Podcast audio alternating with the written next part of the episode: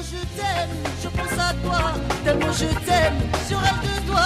Tellement je t'aime, passionnément. Tellement je t'aime, à la folie. Tellement je t'aime, je pense à toi. Tellement je t'aime, je rêve de toi. Tellement je t'aime, à la folie. Salut les joueuses, salut les joueurs, et bienvenue dans cette nouvelle chronique. Ah, ah non, ah non, non. C'est pas une nouvelle chronique. Du coup, ben, bienvenue dans cette ancienne chronique qui revient sur le devant de la scène. Pour ceux du fond qui n'ont pas encore suivi, cette chronique est consacrée à la thématique dans les jeux de société. Le but ici n'est pas de faire une critique, de donner un avis ou une explication d'un jeu sélectionné, mais plutôt de voir comment le thème s'intègre à ce dernier. Est-ce qu'il est ressenti dans les mécaniques? Est-ce qu'il est plaqué? Est-ce que les joueuses et les joueurs ont l'impression de vivre l'aventure? Avant de plonger dans ce vaste sujet, nous allons bien entendu remercier ceux qui nous permettent de vous proposer nos émissions tout au long de l'année. Merci à la boutique Philibert. Philibert, c'est une boutique à Strasbourg et c'est surtout une boutique en ligne qui vous propose toute une sélection de jeux de société sur philibertnet.com. Un grand merci à la famille Blu pour son don en nature et au réseau des cafés ludiques pour leur soutien financier. Et bien évidemment, un immense merci à nos 91 tipeuses et tipeurs. Pour vous parler de tout cela, je ne serai pas seul cette fois-ci. Je serai accompagné d'un invité surprise ou d'un autre membre de l'équipe à chaque épisode. Cette semaine, nous accueillons un joueur, un auditeur, un tipeur, un ami, peut-être connu par certains de nos éditeurs pour ses BD sur les jeux de société, Julien Nem. Bonjour Julien. Salut Bastien. Est-ce que tu peux te présenter en quelques mots? Oui, bah donc euh, Julien Nem, euh, j'ai 35 ans, je suis joueur de jeux de société depuis une dizaine d'années. Alors j'ai toujours joué aux jeux de société, mais je suis mordu depuis une dizaine d'années. Avant j'étais plutôt euh, joueur de cartes, euh, joueur de cartes traditionnelles. Euh, donc je suis un joueur assez éclectique, mais j'ai quand même une préférence assez marquée pour tout ce qui est jeu de gestion, Eurogame, des choses comme ça. Et donc comme tu l'as dit, je suis dessinateur et je fais des petites bandes dessinées sur le monde du jeu, sur les joueurs, que vous pouvez retrouver sur Ludovox ou sur mon blog. Bon, pour cette première, je t'ai demandé de venir avec un jeu. Un jeu qui a une certaine résonance thématique pour toi. Cela pourrait être un jeu que tu aimes par-dessus tout, ou bien un jeu que tu détestes au plus haut point. Peux-tu donc nous dire quel jeu tu as choisi et surtout pourquoi tu l'as sélectionné? Ouais, alors j'ai choisi le jeu Tricerion, donc euh, de Richard Hamann, Victor Peter, illustré par Vilo Farkas et édité par Min Clash Game. C'est donc je l'ai choisi. Alors c'est un Eurogame, donc j'aime beaucoup les Eurogames et celui-là fait pas exception. Qui a la particularité quand même d'avoir un thème euh, très marqué et et assez original. Je l'ai fait découvrir à pas mal de joueurs et de joueuses, et en général le thème c'est ce qui donne envie justement euh, de venir l'essayer. Ouais. Parce qu'il faut pas s'y tromper, c'est quand même un gros jeu de gestion. Ça peut durer euh, facilement plus de 3 heures, voire même 4 heures. Euh, mais voilà, le thème, je trouve qu'il permet justement de rentrer assez facilement dedans, d'appréhender les règles assez facilement. Et d'oublier les heures euh, passées à jouer. Ouais, c'est ça, le, le, le temps se dilate complètement quand on joue à Tricarien. Et du coup, donc c'est, alors la mécanique principale, c'est de la pose d'ouvrier, et c'est Ouais. un mécanisme que j'apprécie particulièrement. Donc euh, voilà, je l'ai choisi euh, pour toutes ces raisons. Ok. Ok, pour en dire un peu plus, oui, voilà, c'est un jeu de, de poste d'ouvrier où on va jouer en un peu en deux phases hein, dans, dans le jeu. Donc il y a une première phase qui va être de la, de la programmation. On va aller chercher, euh, en posant nos ouvriers justement sur le plateau, on va aller chercher bah, des matériaux euh, pour pouvoir créer des tours euh, pour la suite de, du jeu. Et justement, il va y avoir la deuxième phase qui va se passer dans l'emplacement qui s'appelle le théâtre, où on va euh, poser nos tours sur des euh, sur des cartes spectacles pour pouvoir les réaliser et finalement engranger des points de victoire, quoi. Ouais. Des points de prestige, je crois bien que ça s'appelle. Tout à fait, des points de prestige, ouais. Le but étant de faire le plus de points de prestige euh, à la fin du jeu. Très bien. Eh bien, rentrons directement dans le vif du sujet, la narration. Il y a des décennies existait une ville effervescente, la capitale de l'illusion.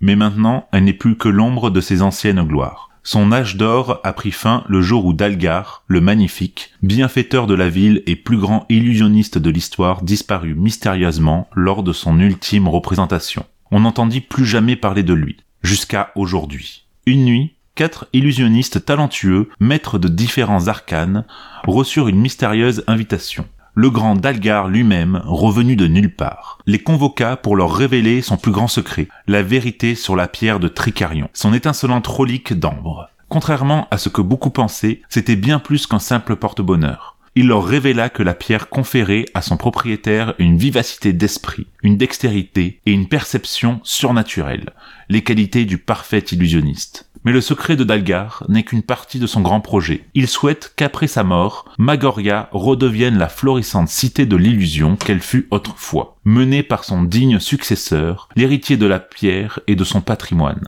Ce dernier sera choisi parmi les quatre illusionnistes à l'issue d'un concours de cinq semaines pour le prestige et la fortune. Avec un tel enjeu, les quatre magiciens n'en reculeront devant rien pour gagner. Qui a les ressources nécessaires pour devenir la prochaine légende de l'illusion? Voilà, c'est l'introduction narrative qu'on retrouve euh, dans, dans les règles du jeu. Donc euh, on voit bien qu'on va on va jouer des magiciens, mais euh, mais pas des magiciens comme euh, comme Harry Potter, plutôt comme Harry Houdini, avec quand même une petite dimension euh, Ouais, une petite dimension fantastique ouais, Ouais, dans tout à Tricarion. fait. euh, il y a... avec cette fameuse pierre de Tricarion qui a l'air d'avoir des, des pouvoirs un peu oniriques. Euh, Les magiciens même qu'on va contrôler, les, les illusionnistes, ils ont un petit peu des pouvoirs euh, surnaturels, quoi. Il y a pas que des trucages, quoi. Il semblerait qu'il y a un petit peu de vraie magie qui plane sur Tricarion, quoi. Il y a même un endroit dans le jeu où on va pouvoir euh, influencer le cours du, de l'avenir, quoi. Oui, oui, Donc, oui. euh, il y a... Il y, a, il y a un système de voyance. euh, bah c'est, c'est, enfin, c'est aussi quelque chose d'assez thématique dans l'illusion, avec ces fameuses voyants euh, qui, qui vont lire notre avenir. Ouais. Donc il y a aussi ça, mais c'est vrai que on, on nous fait ressentir que bah, c'est assez réel quand même toute cette euh, toute cette magie. Elle est quand même là, elle existe malgré qu'il y ait des tours de passe-passe dans tout ça, quoi. C'est ça, c'est un mélange d'un peu tout ça, ouais. C'est même visuellement, hein, il y a, on va peut-être y revenir, mais il y a pas mal d'éléments euh, qui sont vraiment complètement fantastiques, quoi. Des machines volantes. euh.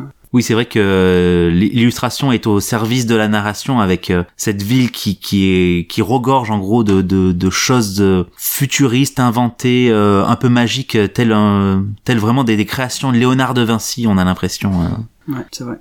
Alors j'ai essayé moi de euh, de chercher s'il n'y avait pas quand même des références historiques à cette pierre de Tricarion ou à cette fameuse euh, cité de Magoria. Euh, clairement, j'ai rien trouvé. Hein. Euh, tout est euh, inventé euh, Clash. Alors, t'as dit Mind Clash, moi je dis Mind Clash. hein. Ah. Chacun son école. Y a pas de souci. C'est une création euh, totale euh, de, de l'éditeur en tout cas là-dessus quoi. Ok. Ça, Et des ça, auteurs. Je, je m'étais pas renseigné, mais euh, en tout cas, j'y vois rien de connu, ouais. Non, non, clairement. Mm. Et une petite inspiration quand même d'un univers de, de l'Europe du 19e siècle, mais c'est tout, on voit qu'on est dans, dans quelque chose qui veut se donner à une, une certaine époque, tout en mettant cette fantaisie autour, quoi. C'est ça. Je disais que c'était une, euh, une invention de l'éditeur et des auteurs parce qu'en fait les auteurs sont aussi l'éditeur. En fait Mind Clash Game regroupe euh, l'illustratrice donc euh, Vilos Farkas. voilà Vilos Farkas merci et euh, les auteurs de Tricarion ils ont créé Mind Clash Game en fait pour ce jeu-là et derrière ils ont sorti d'autres jeux qu'on connaît comme euh, Anachronie euh, il y a Persévérance qui arrive bientôt Cerebria. il y a Cerebria qui est déjà sorti, voilà, et à chaque fois c'est des, euh, c'est justement des créations euh, pures de l'éditeur, quoi. Ils sont toujours peut-être partis de quelque chose d'un peu réel, mais pour en créer un univers vraiment unique et euh, Bah, c'est vrai que dans innovant. leur jeu, bah, c'est des jeux de gestion, mais le thème est toujours assez présent. Quoi. Ils, ils attachent une grande importance au thème. ouais, Et- clairement, ça c'est quelque chose sur lequel on va revenir justement après. Mm. Mais ouais, Mind Clash Game, c'est, c'est des jeux avec une thématique très très forte. Oui. Euh, Est-ce que dans les règles on peut voir des petites bribes de texte, d'ambiance, de mise en, ouais, de Euh. mise en situation pour le joueur, euh, des choses comme ça. Alors ça pas trop. Les règles, c'est c'est des règles. Quoi. Y a pas. Ils expliquent les pouvoirs des cartes, mais c'est vraiment très euh, pragmatique. Quoi. Y a pas de. ouais, y a pas de texte les règles pour les règles, Ouais, quoi. Il y a pas de, de, À part le texte d'ambiance que t'as lu, y a rien d'autre. Quoi. Ouais, ça, ça, ça peut être, euh, c'est un peu dommage pour un, justement un éditeur qu'on dit qui, qui souhaite mettre un- une thématique très forte en avant dans ses jeux. Bah ces règles, il les, il les balance euh, comme ça. Après, c'est du gros jeu de gestion, euh, comme Ouais. tu disais, c'est des parties qui, qui tournent autour de trois heures. Donc c'est vrai que si peut-être on commence à mettre beaucoup de narration dans ce, dans ce genre d'explication, ça peut peut-être perdre les joueurs aussi. Ouais, moi je pense que ça pourrait plus alourdir. euh, c'est vrai que c'est le thème, il est là pour, euh, bah, il est esthétique, il est là pour nous aider à appréhender les règles, mais c'est vrai que trop d'ambiance ou euh, le jeu est déjà quand même complexe et je pense que ça pourrait alourdir. euh, je leur reproche pas ça. C'est pas vraiment ce que je cherche en lisant les règles de ce jeu. quoi. Ouais, Ouais. ouais, ouais. Je, suis- je suis plutôt d'accord euh, quand même sur un, sur un jeu comme ça. C'est pas ce qu'on attend dans l'immersion, on, on, on l'attend vraiment dans le jeu, dans le gameplay, plus que plus Ouais. que dans la narration en lisant nos, nos règles. C'est ça. Et même sur euh, sur les cartes de jeu, on peut relever que bah, il y a il y a quasiment pas de texte quoi. Il y a le nom des cartes à chaque fois. Donc sur les cartes euh, sur les cartes spectacle il y a le nom du théâtre dans lequel va se passer notre spectacle. Sur les cartes de tour il y a le nom du tour mais ça s'arrête là. Il y a, il y a vraiment pas d'immersion dans tout le reste du jeu quoi. L'immersion elle est que dans cette narration initiale au sur la règle de jeu et puis c'est tout quoi. Bah après, elle est aussi euh, visuelle. Mais oui euh, voilà. ouais. Sur- mais à, à l'écrit elle est que présente là-dessus quoi. Justement, tu parlais de narration visuelle, on va passer euh, aux illustrations. Donc, euh, outre ces écrits, on peut aussi se pencher sur les illustrations du jeu pour parler de la thématique, bien entendu. Euh, Julien, est-ce que tu peux nous expliquer ce que l'on voit sur la couverture de la boîte, voire même ce qu'elle t'inspire? Oui, alors bah, sur la boîte, on voit écrit en gros bah, le titre du jeu, Tricarion. Ouais. Et il est encadré par des tout un tas de motifs enchevêtrés les, les uns aux autres. On distingue juste au-dessus dans ces motifs euh, la fameuse pierre de Tricarion. Euh, Qu'est-ce qu'on voit d'autre? C'est assez épuré hein, globalement. Dans les dans les quatre coins, on peut voir les quatre symboles des différentes écoles de magie, parce qu'il y a quatre écoles de magie. C'est un jeu qu'on peut jouer jusqu'à quatre, parce que chaque joueur va avoir euh, une école de magie qui va lui être attitrée. Donc il y a les quatre symboles de ces écoles. Il y a pas de personnage, pas de décor. C'est euh... alors à part sur les côtés, effectivement, on voit sur les côtés. Ouais, sur les faces euh, de, Sur- de la boîte, sur euh, la ouais, tout à fait. sur on la voit- tranche, oui. on voit les personnages, les, les illusionnistes qu'on va pouvoir incarner. Euh, mais voilà, du coup, ça donne un effet un peu euh, presque une boîte de magie plus qu'une boîte de jeu, quoi. Il y a un petit côté un peu précieux, un peu mystérieux. euh, Ouais, tu as l'impression que tu vas retrouver ta baguette magique, tes petits foulards à l'intérieur. ça, euh, ton jeu de cartes truqué, et puis euh, Ouais, ouais, je suis Mm. plutôt d'accord là-dessus. Euh, alors toi, en plus, t'as as la version collector édition de, de cette boîte, donc elle est, ils l'ont rendue encore plus belle avec tous ces petits effets dont tu parlais euh, dorés. Ouais. avec une petite dorure donc euh, ça ça fait encore plus boîte de magie. Et là-dessus par contre sur les même sur les, les tranches de la boîte bah, il y a plus les, les visages des personnages qu'on va pouvoir jouer. C'est vraiment épuré euh, la boîte donne envie de, de se lancer des petits tours de magie quoi. Ouais. Euh, c'est Vilo Farkas du coup qui a illustré euh, le jeu. Donc c'est une illustratrice hongroise. Donc Mindclash est une euh, boîte euh, d'édition hongroise à la base. Elle a été appelée par les auteurs pour euh, la partie graphique de leur jeu. Donc elle était pas du tout dans l'équipe initialement. Il y avait les deux auteurs du jeu qui voulaient euh, mettre en avant ce jeu-là. Ils connaissaient cette illustratrice, alors je ne sais pas vraiment comment, mais en tout cas ils l'ont contactée elle pour les illustrations. Elle correspondait vraiment à la thématique qu'ils voulaient mettre. Sur le plateau, il y a vraiment toute la ville de Magoria qui est représentée. Elle a fait un travail qui, moi, je trouve vraiment très très beau. Pas mal de petits détails que c'est vrai que pendant le jeu, on prend même pas forcément la peine de les regarder. Et c'est dommage parce qu'il y a, vraiment euh, des petits détails partout. Il y a des personnages. C'est une ville vivante, quoi, euh, avec ses véhicules. C'est euh, Ouais, clairement. Alors là, le plateau, on l'a, on l'a devant nous. On voit qu'il y a plein de petits détails dans, dans la ville. Si on s'y attarde, on va voir des gens à leurs fenêtres en train de, de, de laver leur linge. On va voir des, des, des personnes en train de se baigner, on, des, des gens en train de marcher, en train de Ouais. contempler le paysage. euh. Mais, euh, mais je trouve que tous ces détails florissants, en fait, ils gênent pas tant à la visibilité du jeu parce que vraiment les zones de jeu, elles sont bien définies, quoi. On, on les voit bien, elles sont marquées, elles sont colorées et avec un petit halo en plus lumineux tout autour des, des zones importantes sur lesquelles on va avoir nos, nos jetons ou, euh, ou les éléments du jeu et du coup ben c'est très marqué quoi. En tout cas on s'y perd pas. c'est ce qui fait que presque en jouant, on s'occupe même plus des illustrations parce que l'iconographie et tout vient bien en avant. Et c'est vrai qu'après, Ouais. on regarde plus que ça, quoi. Ouais Et- du coup c'est un peu dommage sur ce plateau qui est Ouais, riche après, de, de pas s'attarder dessus. euh. C'est dommage en même temps, c'est tant mieux parce que c'est l'important d'un jeu, c'est quand même d'abord la lisibilité du Tout fait, plateau et qu'on comprenne quelle action on va faire. Donc, euh, ce qui empêche pas quand on attend que les, parce que c'est un jeu qui peut être long, pendant le tour des autres, on peut s'occuper à regarder les illustrations. Ouais, clairement, clairement. Et puis, euh, on, on va surtout s'occuper de regarder l'illustration des cartes, parce que les cartes, je trouve qu'il y a vraiment un, un gros, gros travail d'illustration dessus, avec euh, chaque tour qui est qui est représenté, alors toujours de façon un peu féerique, justement, comme on parlait tout à l'heure. Il y a cette Ça. dimension un peu euh, magique dans les tours. Alors, est-ce que on, on pourrait s'imaginer des fois que c'est euh, une mise en situation du tour de passe-passe euh, en mode c'est c'est magique, mais quand même, il y a, on sait que derrière cette histoire de de- d'illusionniste, il y a de la magie. Je trouve qu'on se plaît à, à imaginer à quoi ces tours vont vraiment ressembler. Ouais, bah, c'est un peu comme le plateau. C'est les cartes, moi je les trouve très belles, même pas que pour l'illustration, mais aussi pour euh, l'iconographie, le, graphisme quoi de la carte est très beau. Les illustrations, bah c'est vrai que c'est un peu comme le plateau. Au bout d'un moment, elles sont très belles, mais elles passent un peu, euh, on passe outre parce qu'on est concentré sur euh, quels matériaux on va avoir besoin pour réaliser le tour. Alors on reviendra peut-être su- sur ça, mais il y a les matériaux dessinés dessus, donc on se focalise assez vite sur l'iconographie plus que sur l'illustration. Oui, je, suis- d'accord sur le fait que l'iconographie est très claire euh, sur sur les cartes, on comprend tout de suite ce de quoi on a besoin, comment on en a besoin, mais surtout je trouve que l'illustration est aussi au service de ces des matériaux dont on a besoin parce que Ouais.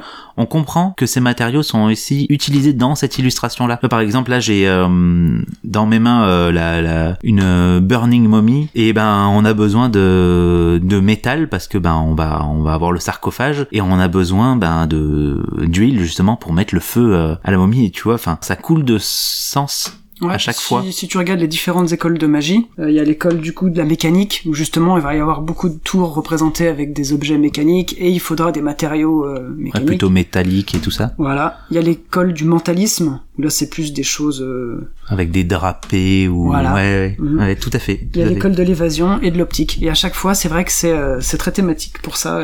C'est agréable. ouais. Et il y a aussi le, le plateau joueur qui Ouais. représente en gros notre euh, Notre atelier. notre atelier, tout à fait, ouais. Notre euh, notre atelier où euh, ben on va avoir des cartes qui volent au fond, euh, des lapins posés sur euh, sur le bureau, euh, une petite cage par là, euh, une colombe qui s'envole. Voilà, il y a, il y a ces florissants de détails aussi si on s'y attarde. Mais encore une fois, tout est au service donc du jeu, ouais, et de euh, Et de la lisibilité. Ouais, Ouais, tout est tout très lisible et très fonctionnel, quoi. Ouais, ouais, clairement. Comme comme le plateau euh, principal, euh, le, le plateau joueur, il est, il va dans ce sens-là, quoi. Ouais, donc euh, gros travail de l'illustratrice. euh. Ouais. Et donc cette illustratrice euh, Vilo Farca, elle est restée du coup chez Mindclash parce qu'elle a monté la, la société avec euh, avec les deux auteurs du jeu. Elle est restée dans tout ce qui est euh, partie graphique et aussi, euh, enfin partie graphique pour euh, la lisibilité et aussi un peu de l'illustration sur les jeux qu'ils ont créés derrière, sur Cerebria, Anachronie, Persévérance. Elle est toujours là, elle est toujours présente pour euh, parler un peu de l'éditeur. Je trouve que bah il garde cette cohérence là. Je trouve sur la suite, sur les jeux qui, qui ont suivi pour avoir joué à chacun d'entre eux, sauf euh, Persévérance qui est, qui est pas encore sorti. Je trouve qu'à chaque fois il y a une vraie lisibilité sur le jeu, on comprend et pourtant c'est toujours florissant de détails, florissant de, de, de, de petites illustrations à droite à gauche quoi. A- et je trouve qu'il y a une vraie patte même au niveau des illustrations et même au niveau de, du graphisme. Je trouve qu'entre Anachronie et Tricarion, il y a une manière de l'iconographie. se- On sent que c'est le- la même personne qui s'en est qui Ouais. l'a fait quoi. Il y a- Ouais, ouais, même clairement. au niveau du graphisme, il y a une patte quoi. Hmm.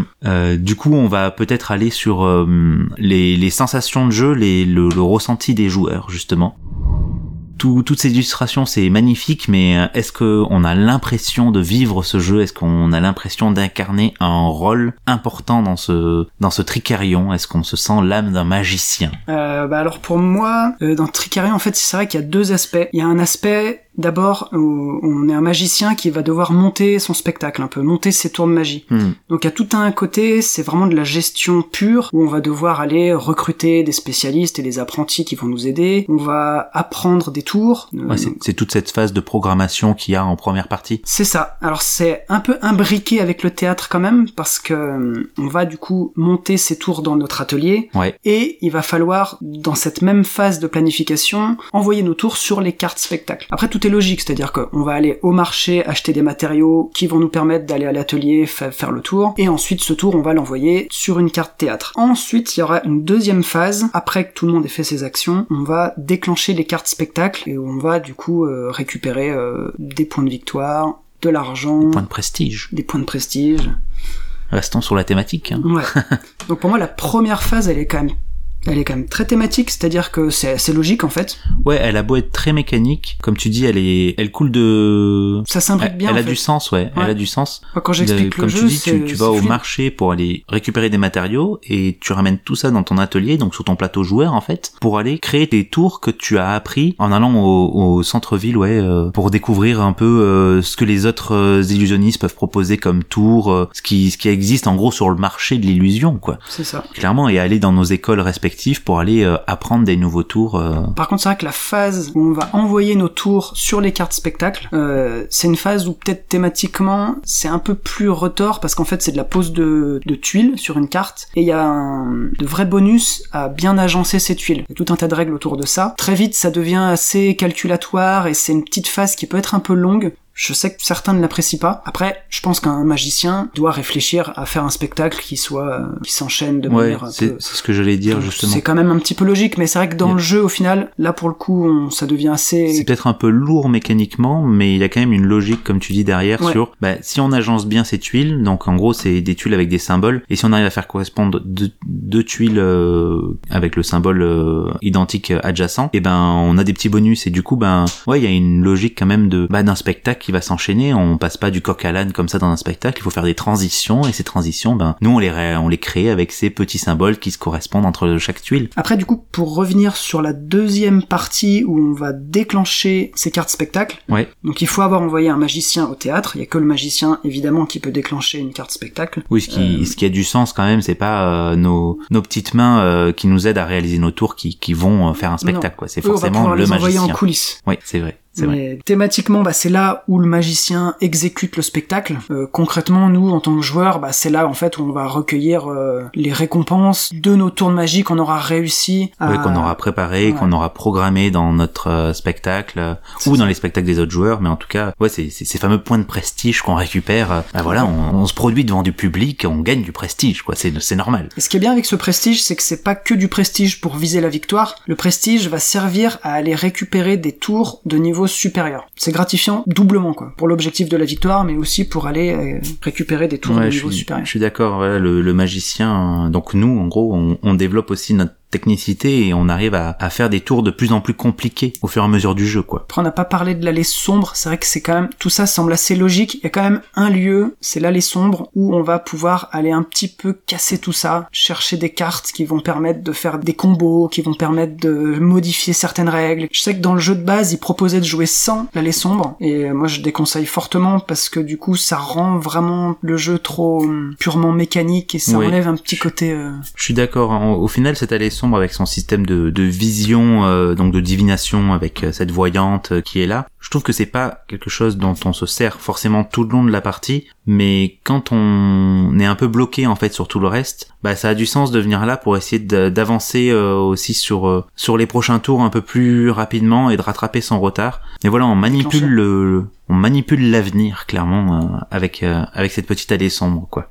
Moi, ce que je reprocherais quand même sur euh, sur le ressenti des joueurs, c'est que hum, on, on nous vend euh, le fait qu'on est un grand magicien. Clairement, on a une carte de magicien, on a une affiche de spectacle à notre euh, effigie, on a un jeton euh, qui correspond à notre magicien. Et en fait, notre magicien, bah, c'est un vulgaire euh, pion, si je peux dire. Même si bien sûr, il est plus puissant que les autres, c'est qu'il y a que lui qui peut faire les tours de magie euh, au spectacle, bah, parce que c'est lui le maître de, de, de l'équipe, quoi. Mais j'ai j'ai pas l'impression de vivre l'aventure de ce pion là quoi clairement euh, je suis je suis pas investi dans ce pion là pour moi je m'en sers parce que c'est un pion qui a plus de puissance qui va avoir qui va offrir plus de possibilités Il a plus de puissance quand même. Il a Mais- plus d'action.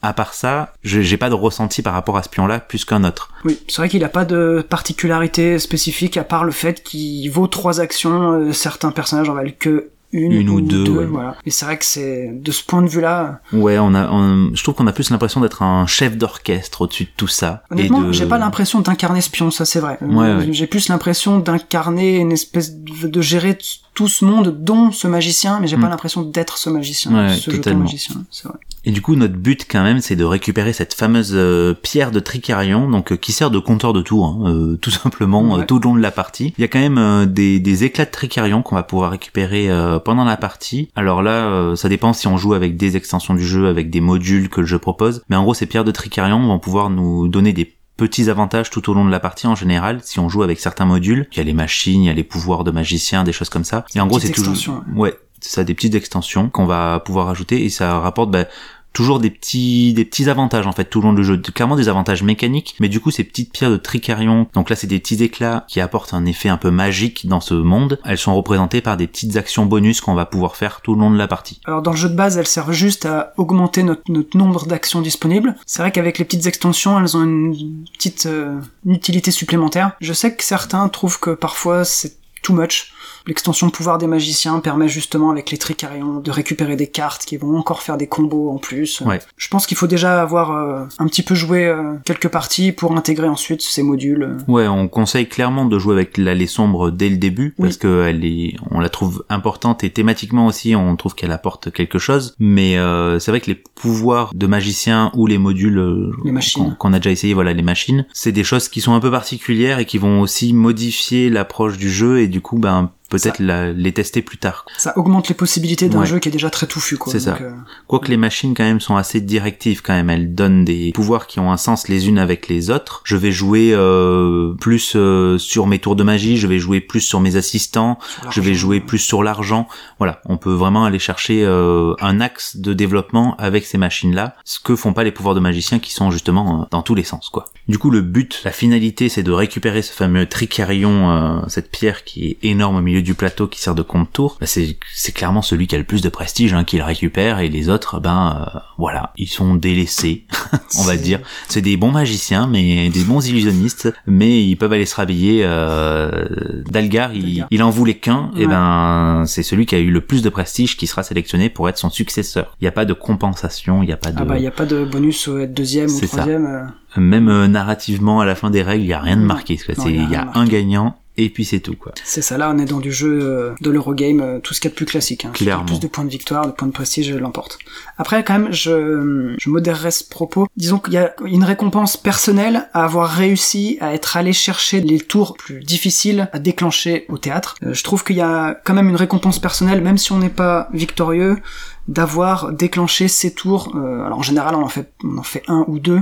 Ouais ouais, bien sûr une satisfaction euh, de d'avoir réalisé son tour, en gros d'être allé l'apprendre, d'avoir récupéré les matériaux pour le créer, de l'avoir créé dans son atelier, de l'avoir envoyé au théâtre et finalement récupérer du prestige euh, pour avoir euh, fait ce tour devant devant un public. Donc oui oui, je suis d'accord. Tout le long de la partie, il y a une certaine satisfa- satisfaction des joueurs, bien qu'il n'y ait pas de récompense finale pour euh, les autres. Il y a qu'un seul gagnant, point. On n'a pas un- une impression d'avoir euh, perdu son temps pendant euh, 3 heures ou 4 heures de jeu, quoi. On est vraiment satisfait de sa partie, même si on est deuxième, troisième ou quatrième dans ce jeu. Il y a un aspect quand même qu'on a pas mal abordé tout le long de, cette chronique, mais sur laquelle on, va s'arrêter un peu euh, sur des petits points qu'on a relevés, c'est les mécaniques.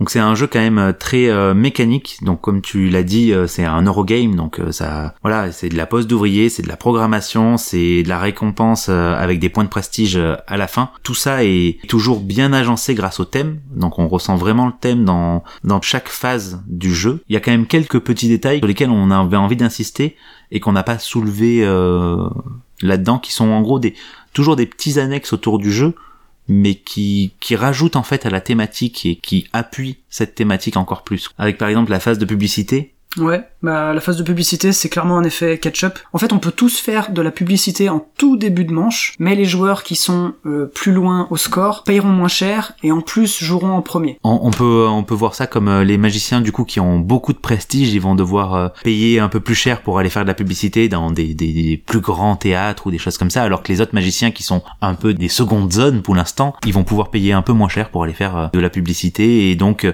essayer d'attirer un peu les euh, la gloire du public quoi. Donc après cette phase de publicité, bah il y a la phase d'affectation où on va placer des cartes lieux vers tous nos différents personnages, magiciens, euh, apprentis, spécialistes. En, en gros, c'est vraiment euh, cet aspect un peu chef d'orchestre dont on parlait. C'est on va dire à tel personnage, tu iras dans tel lieu. Donc après, bah, du coup, il y a cette phase de placement justement, avec, bah, on va envoyer nos personnages, donc euh, bah, on va prendre notre jeton, le placer pour aller euh, récupérer nos tours, récupérer les matériaux, euh, les amener à notre atelier, créer notre tour. Sachant Voilà, c'est vraiment toute la confection du tour, quoi. Puis enfin, pour finir, il y a la phase de spectacle, hein, où euh, ben il y a notre magicien qui va réaliser les tours d'un spectacle et on va on va il va récupérer. déclencher une carte spectacle. Oui, c'est ça, tout à fait. Il va déclencher une carte spectacle du coup et on va récupérer nos points de prestige par rapport au- à ce fameux spectacle qui va être réalisé. Et on va récupérer les recettes aussi, donc euh, l'argent qui va dans la dernière phase servir à payer les salaires. Voilà, ça c'est quelque chose qu'on n'avait pas encore parlé depuis le début. Euh, il faut payer tout ce beau monde. il faut payer les gens. Et c'est ce qui fait aussi que le- dans les premiers tours, euh, voire même dans les derniers, l'argent c'est tout le temps un souci parce qu'il va falloir réussir à trouver le bon équilibre. Et là-dessus, on peut soulever justement le fait que bah, thématiquement, le, le magicien, on le paye pas parce que bah, c'est notre personnage, c'est nous. Mm. Même si on disait qu'on le ressentait pas forcément, bah il est pas à payer. Lui, il, il- il est gratuit quoi. C'est un personnage très puissant et gratuit en plus parce que bah c'est nous quoi. Clairement, on pourrait se donner un petit salaire, hein, mais on le fait pas en tout cas. Par contre, il faut payer le manager, les apprentis, tout le monde. Clairement. Ouais, voilà, je pense qu'on a fait le tour un peu de, de ce qu'on voulait dire en tout cas sur euh, la thématique de Tricarion. Pour moi, c'est sa force, et c'est vrai que c'est la force de Minclash de faire des Eurogames, mais qui ont un thème qui est à la fois donne envie de, de jouer. Mhm. De- enfin après ça c'est personnel, mais euh, le thème pour moi est, est très marqué et donne envie. Et il est aussi au service du gameplay. Il aide à comprendre le jeu et à Mhm. rentrer plus facilement dedans. Hmm. Euh, ce qu'on n'a pas dit depuis le début, c'est que quand même Tricarion est pas encore sorti en français. Il arrive dans pas longtemps normalement. Je crois qu'il arrive d'ici la fin 2020 en français. Euh, là, on, nous on joue sur une version anglaise euh, Kickstarter, hein, euh, parce que Ouais. t'as la version euh, collector. Ouais. Si vraiment euh, il y a besoin, on peut aller voir les traductions françaises faites par les fans sur Board Game Geek. C'est ça. Mais de toute façon, il arrive en français. Voilà. bientôt dans toutes vos petites crèmeries habituelles. Que vous ayez aimé notre émission ou non, faites-le nous savoir en laissant un commentaire sur le site podcast.proxy-jeu.fr, proxy avec un i et jeu avec un x. Vous pouvez également nous contacter sur Twitter, Facebook et Instagram. N'hésitez pas à nous noter sur vos applis de podcast, mettez-nous des commentaires et surtout parlez de nous autour de vous. On se retrouve dans deux mois, on l'espère, pour un prochain épisode. Et en attendant, jouez bien.